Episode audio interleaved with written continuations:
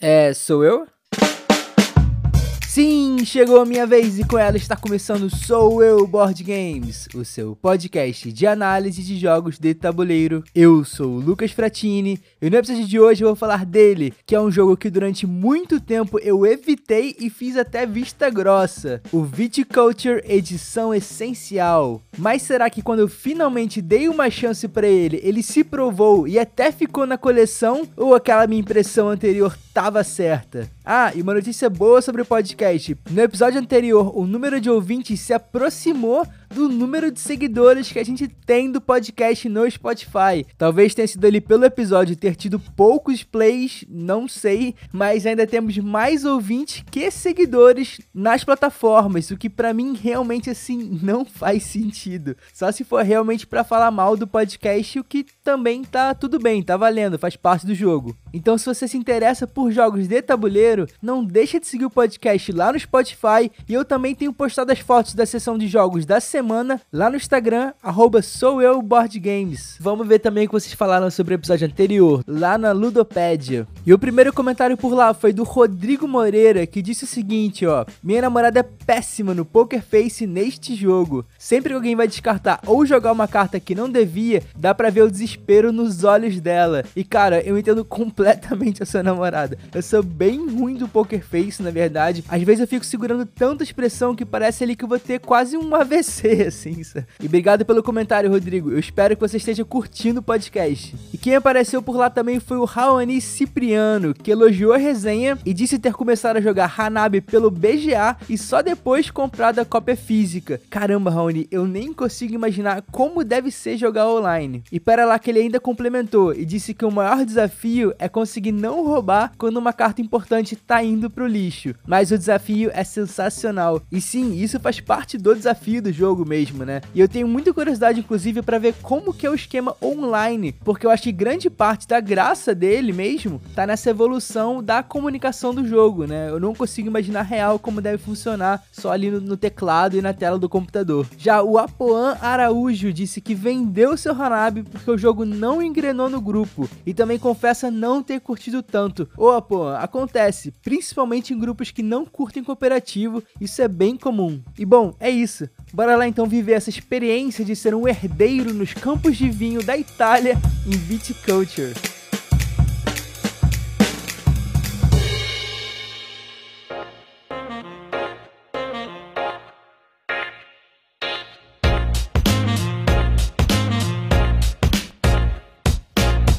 Viticulture Edição Essencial é um jogo do designer James Stegmaier, Morten Mohart Patterson e Alan Stone, que é uma versão Final Cut do jogo do Jamie e do Alan lá de 2013. E essa edição robusta chegou no Brasil em 2017 pela Grok, tem complexidade de 2.89 de 5 no BGG e roda de 1 a 6 jogadores, e com partidas de 1 hora e meia pela minha experiência, que foi ele majoritariamente com 3 e 4 jogadores. E segundo a Ludopedia são 7 as suas principais mecânicas, mas eu vou reduzir aqui a quatro que eu acho que são essenciais. São elas: gerenciamento de mãos, alocação de trabalhadores e com trabalhadores de diferentes tipos, contratos e ordem do turno com leilão. Porque em Viticulture nós somos herdeiros de vinhedos da Toscana, em busca de recuperar o prestígio da nossa família e fazer o nosso vinho e terra alcançar o sucesso antes dos demais. E como bons herdeiros, nós não vamos precisar ir à lavoura, mas sim contamos com trabalhadores no nosso lugar para fazer esse trabalho na plantação de uva, na construção de edificações que vão ajudar no plantio, na fazenda ou até na expansão das adegas, além de serem responsáveis pela recepção de visitantes na nossa terra, pela colheita posterior ali das uvas e até na produção do vinho em si para atender a demanda dos contratos fornecidos pela comunidade ali interessada no nosso produto produto. Caramba, bom demais ser herdeiro, hein? E essas ações dos nossos trabalhadores serão feitas ao longo de duas estações, o verão e o inverno, na qual em cada estação eles só vão ter alguns tipos específicos de labuta disponíveis. Por exemplo, no verão você pode plantar as uvas para aproveitar ali um pouco do clima quente e ameno da região, assim como construir alguma edificação, porque imagina só ficar trabalhando no ar livre durante o inverno tendo que construir, sei lá, uma torre de irrigação. Loucura. Já no inverno, você vai poder colher essas uvas, as mesmas que tiveram tempo de crescer e dar os frutos, assim como produzir o vinho a partir dessas uvas e mandar despachar as encomendas de vinho para assim ganhar pontos, ou até mesmo contratar um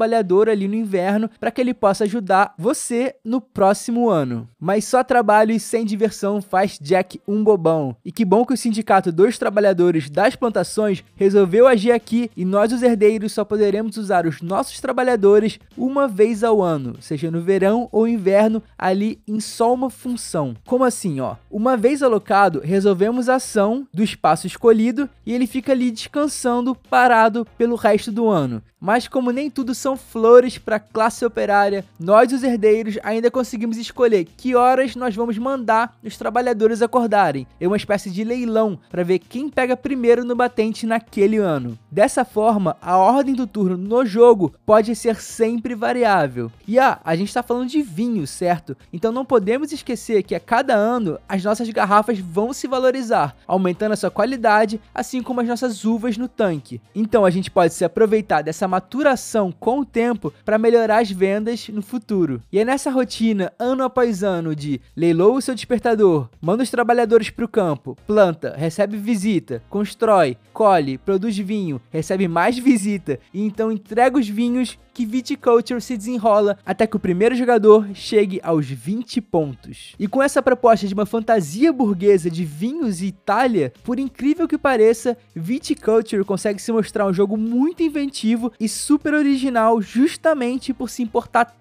tanto com a sua narrativa, mesmo sem não ter necessariamente criado nada ali do zero, aqui do ponto de vista mecânico mesmo, né? Tipo um Feld da vida, sabe? É absolutamente sensacional como que o jogo consegue aliar as suas propostas mecânicas com a sua narrativa de forma orgânica, em que elas se retroalimentam de alguma forma. Por exemplo, se você planta no verão, você colhe no inverno, certo? Se passa os anos, o vinho é valorizado, e aí você pode cumprir o contrato mais complexo. Entre outras escolhas assim que você vai ter durante o jogo que são extremamente acertadas pelo designer que conseguem te transportar para esse universo bucólico proposto. E por que que eu falei por incrível que pareça quando eu comecei a falar agora há pouco, né? Bom, Antes de me aprofundar no jogo mesmo, uma história rapidinha assim na minha relação com o Viticulture que eu acho que ilustra bem a minha análise no geral. É, então, eu adoro alocações de trabalhadores e sempre ouvi falar super bem do Viticulture. É quase um mantra que a cultura dos jogos tabuleiro repete. Só que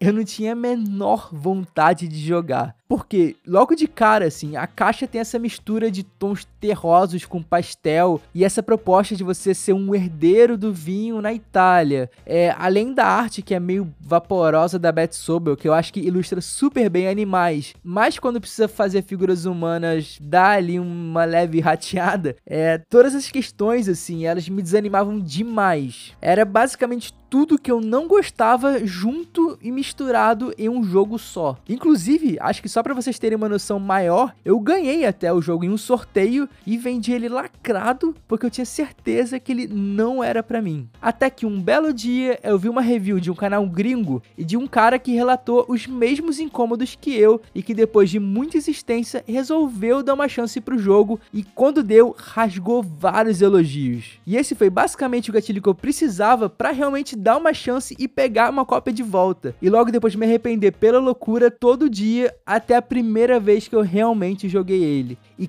caramba, não é que Viticulture é muito bom mesmo? Sim, tem uma questão grande nele que eu vou falar até mais tarde, mas Viticulture dá uma aula de narrativa sobre planejamento, do começo ao fim, com uma falsa sensação de controle e que tudo que acontece na sua plantação é consequência sua, mas sem ser punitivo, como acontece em várias alocações de trabalhadores, porque aqui tá tudo bem, sempre dá para dar um jeito com as cartas. E falando sobre isso, existe um dilema que é constante nos jogos de alocação de trabalhador, que é esse balanceamento da ordem do turno, né? O famoso quem vai alocar primeiro. E alguns jogos aliam isso à ideia de cada jogador começar recompensar uma ou duas vezes para fechar esse ciclo, né? Mas aí entra uma questão que é, será que começar no último turno talvez não seja melhor na rodada final, porque aí você pode ter uma vantagem, já que o último turno você consegue ter ali muito claro como que tá o jogo dos outros, ou em jogos que a locação tá ligada a você pegar recursos. Para compensar essa ordem dos turnos, existe ali uma simetria de recursos que cada um vai começar. Mas em Viticulture nada disso acontece. Sim,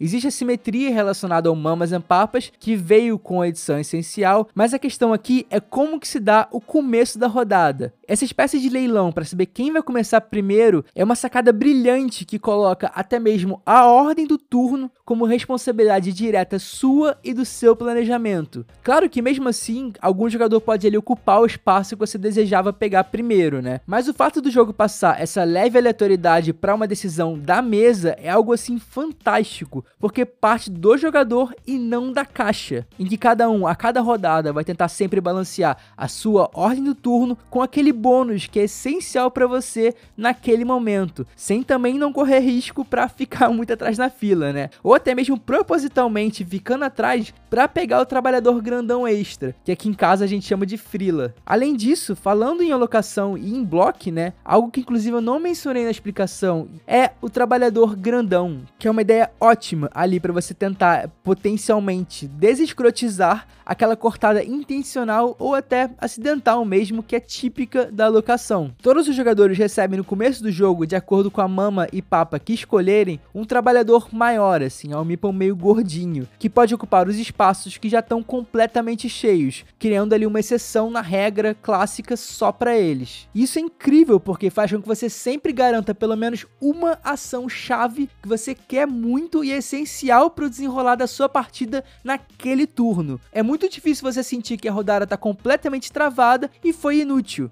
evitando aquela sensação péssima que você tem às vezes nos jogos de ter feito algo ali só porque realmente não tinha mais nenhuma opção, então eu vou eu vou ali ganhar mais um dinheirinho, sabe? E assim, Viticulture tem até um espaço na parte do inverno para esse tipo de alocação, mas é muito raro que isso aconteça, pelo menos muitas vezes. E é muito interessante porque ao mesmo tempo que ele dá essa opção, que ele abre essa brecha, né, na regra clássica, o jogo faz isso conscientemente, porque você vai ter que alocar ele com precisão de acordo com a sua estratégia a longo prazo, uma vez que esse freeler, o trabalhador cordão, né, ele respeita também as mesmas regras dos outros trabalhadores e só pode ir trabalhar em um espaço por ano, ou seja, por rodada. Percebeu que legal aqui, ó? O jogo afrouxa um pouco na sua agressividade, que é natural da mecânica, traz o jogador para perto, mas mantém a sua essência narrativa, que é sobre planejamento. E como se não bastasse isso, a ideia de usar o tempo como elemento produtivo no jogo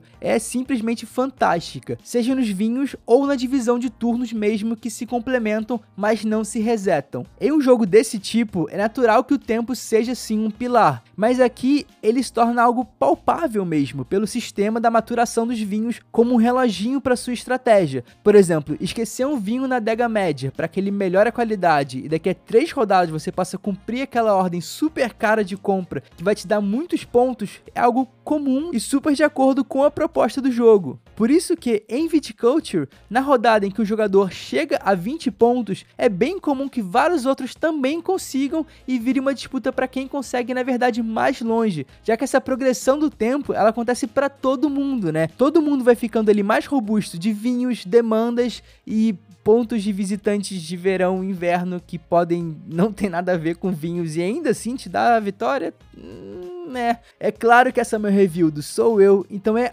óbvio que eu tinha que implicar com alguma coisa. E nesse caso, são sim as cartas de visitantes que eu propositalmente fui fazendo vista grossa ao longo da análise, porque podem ser um tropeço do jogo que faz ele cambalear dependendo da mesa. Tá, ok, mas por quê? Ao longo da rodada, entre as estações principais, os jogadores decidem se compram uma carta de visitante que pode ser jogada pelos trabalhadores no verão ou no inverno. Na verdade, podem até comprar duas se tiverem construído antes uma edificação que dá esse poder extra. E acontece que essas cartas podem dar benefícios que vão desde algumas liras, que é a moeda do jogo, até um número considerável de pontos de vitória. Sim, aqueles mesmos pontos que fazem parte do seu planejamento que você plantou, colheu, produziu vinho, maturou e cumpriu o contrato, você pode ganhar facilmente só jogando uma carta. E é aí que tá a minha questão. Por mais até que as cartas tenham uma lore que é coerente com o jogo no nome e até na ação proposta descrita ali na carta, elas são um tiro no pé na sua narrativa principal e em todas as ideias criativas. Porque um recurso tão banal às vezes dá tanto ou até mais pontos que uma encomenda de vinhos. Por outro lado, eu tento às vezes até pensar que é uma forma talvez ele do jogo, sei lá, ajudar quem não tá conseguindo se organizar bem, ou se ali uma outra forma de pontuação. Mas caramba, se você tem um esquema do trabalhador grande que pode ir em espaços que já estão ocupados e ainda tem um leilão de turno, será que as cartas talvez não poderiam dialogar mais com todo o esquema de vinhos em si? Por exemplo, é uma comparação meio fácil por causa do tema, né? Mas o Vinhos do Vital Lacerda, ele traz uma série de blocos de possibilidades e momentos no jogo jogo que são diferentes, são variáveis, mas todos eles giram no eixo da produção e venda de vinho.